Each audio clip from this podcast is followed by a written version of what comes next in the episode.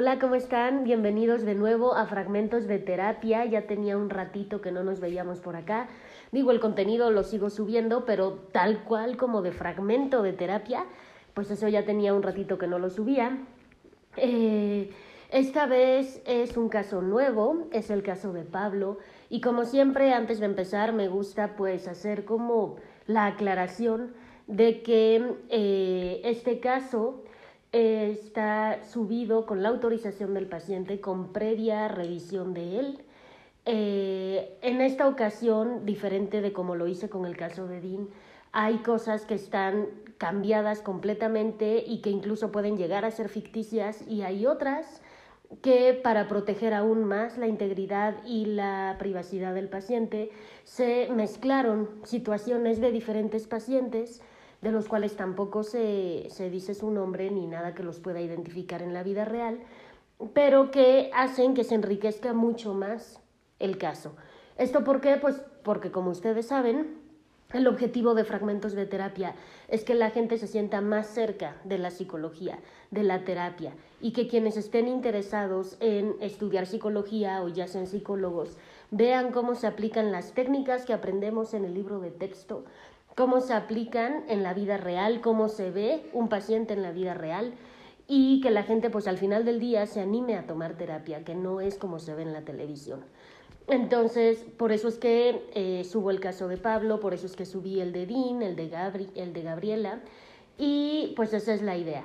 Pero este caso pues es un poco diferente porque le dimos un giro en varias cuestiones, tanto para proteger la integridad del mismo Pablo como para eh, poder enriquecerlo mucho más y que la idea didáctica o pedagógica de subir fragmentos de terapia se cumpliera mejor.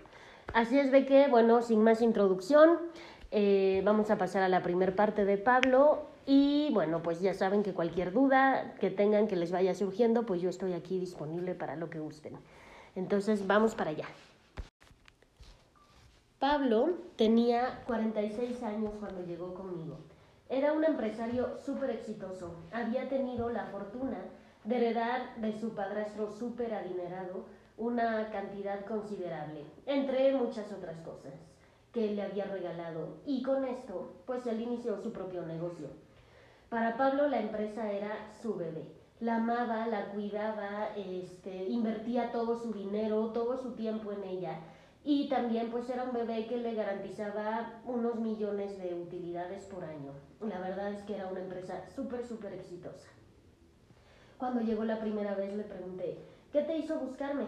Para pues aclarar el motivo de consulta, como siempre se tiene que hacer en la primera consulta. Y me dijo, pues no sé, a lo mejor la ansiedad, creo, o no sé qué es lo que siento. La verdad es que duermo muy poco, tengo taquicardia, a veces me tiemblan, me sudan las manos, eh, de vez en cuando siento algún mareo por ahí. Y le dije, no será por tanto trabajo, la verdad es que siento que te presionas mucho. Pues puede ser, pero la verdad es que me encanta. Y no quiero bajar el ritmo. Si me encierro en mi casa, de verdad te prometo que me vuelvo loco. Estas últimas semanas que por pandemia hemos tenido que estar encerrados todos en la casa, me he puesto francamente muy irritable. Eh, todos terminan con mi paciencia, me enojo de cualquier cosa, no soporto estar en mi casa. De verdad que me voy a volver loco. ¿Quién vives? Pues con mi esposa, que se llama Julieta, mis hijos, Rafa, que tiene 15 años, y Romina, que tiene 17.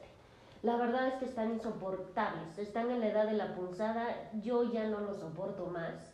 Eh, y Julieta, pues no sé, debe estar como menopáusica o algo, pero es que se ha vuelto francamente intolerable para mí. Yo ya no quiero estar con ellos, mucho menos ahorita que todo el mundo está en su casa. De verdad es que me enloquezco.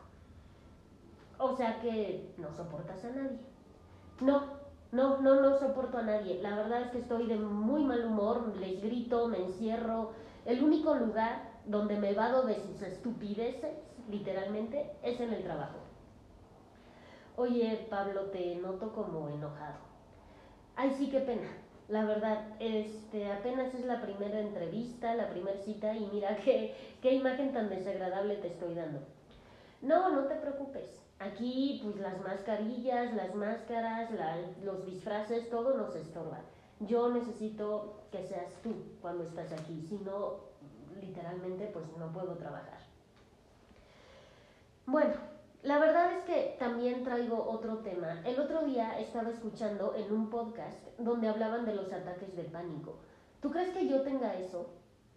Bueno, le contesté, pues los síntomas son similares a los tuyos, es el punto máximo de la ansiedad.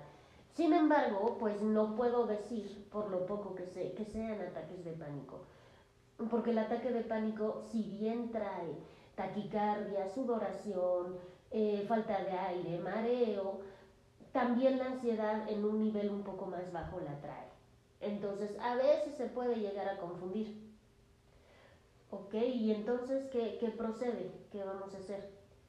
Pues mira, yo digo que podemos empezar terapia y vamos viendo cómo vas avanzando. Si vemos que de plano no mejoras o incluso con el paso de las sesiones vas empeorando, entonces podríamos empezar con algo de medicamento. Yo te puedo recomendar un psiquiatra y eh, el medicamento nos va a ayudar a que esta ansiedad se mantenga tranquila en lo que nosotros trabajamos todo esto que te la provoca en terapia.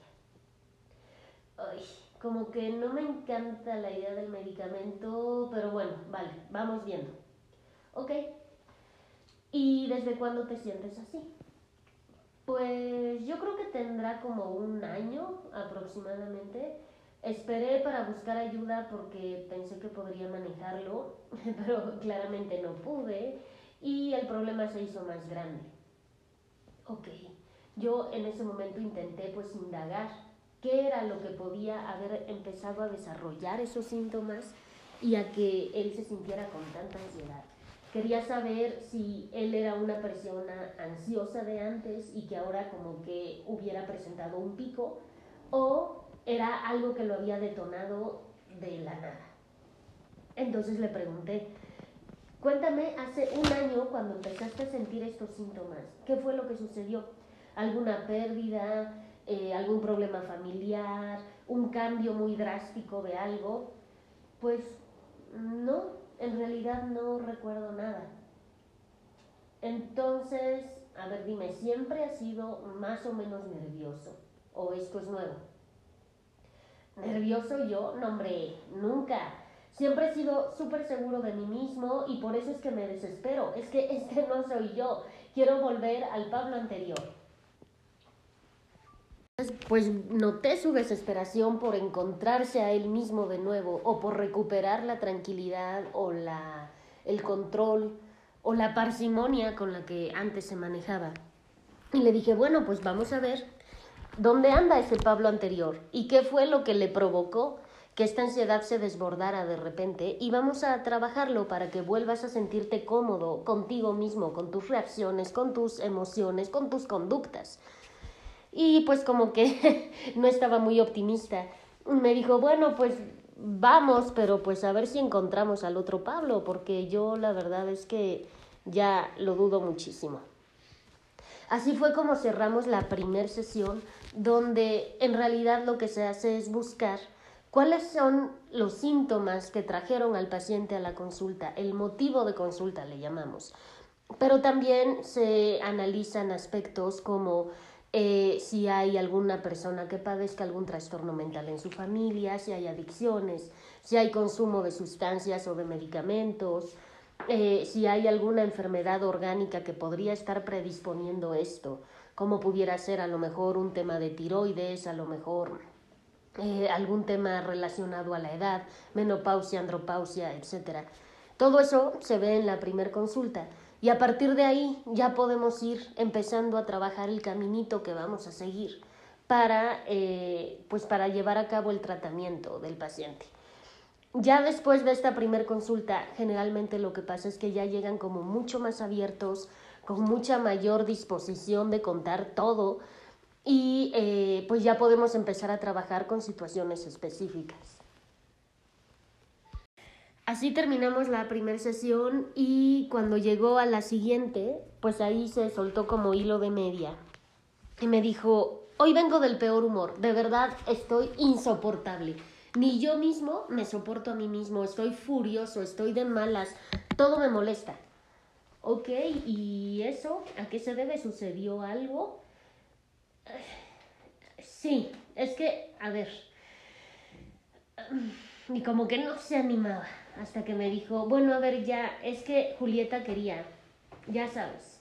Y yo, mm, no, no sé, aunque ya lo sospechaba, pues porque era un tema que le daba pena y demás, y no estaba tan abierto, apenas era su segunda sesión, pues yo sospechaba, pero pues no quería poner palabras en su boca, lo cual sería un gran desacierto. Entonces le dije, no, no sé, ¿qué, qué me quieres decir? Quería... Ah, a ver, Julieta quería tener relaciones anoche. Ah, ok, ajá, sí. Claro que yo ya sabía que para allá iba la cosa. ¿Y qué sucedió? ¿Cuál fue el problema? Bueno, pues es que no pude, o sea, es que me dio muchísimo asco. Ay, qué pena, en serio, es que de verdad no sé qué me pasó. De hecho, no sé qué me pasa, pero es que últimamente ya no quiero ni que se me acerque, no quiero nada. A ver, a ver, a ver, Pablo, calma. Esto puede ser por la ansiedad tan elevada que traes. La ansiedad puede hacer que le perdamos las ganas no solo a la comida, no solo a las actividades placenteras, no solo, sino también a tener relaciones. Ya, pero esto es algo nuevo y la ansiedad ya estaba desde hace como un año. Esto nunca me había pasado. A ver, vamos a pensarlo. ¿Te da asco pensar en sexo con Julieta o en sexo en general? Para mí era importante saber eso, porque si era el tema específicamente con Julieta, pues ahí había que atacar. Pero si era el tema en general, habría que ver qué pasó que de repente, de la nada, de un día para otro, un hombre de 46 años decide que le da asco. Entonces, eh, se lo tenía que preguntar así directo. Y me dijo, pues no sé, déjame pensar. Y estuvo como un rato maquilando hasta que me dijo, no, eso en general, no es Julieta, definitivo es en general. ¿Qué tal que tengo alguna enfermedad? ¿Qué tal que, que ya no vuelvo a querer hacer nada? ¿Qué tal que estoy enfermo de algo muy grave? A ver, a ver, a ver, Pablo, no te me vayas tan lejos. Ni siquiera Sabemos si esto va a volver a ocurrir. Solamente pasó una vez. Deja de pensar catástrofes. Eso es como muy típico de la ansiedad. Deja que el Pablo del futuro se preocupe para cuando te confirmen que tienes una enfermedad. Mientras no, no tienes por qué preocuparte por eso. Ok, ¿qué piensas hacer dada tu, tu miedo a tener una enfermedad? No, es que aquí saliendo, en este momento saliendo de la consulta voy a agendar una cita con el urólogo y voy a que me hagan 20 estudios porque de verdad es que ya no puedo aguantar la incertidumbre de saber si estoy enfermo o qué problema es el que tengo. Ok, si te da paz mental y te da tranquilidad, agenda con el urólogo. Nada más recuerda que esta solamente ha pasado una vez y que la ansiedad lo puede estar detonando. Así es de que no te me angusties, pero si quieres, agenda con el urólogo y cuando tengas los resultados volvemos a hablar de esto. Así es que chicos, los voy a dejar con todo el estrés de no saber qué era lo que pasaba. Eh, hasta el siguiente capítulo.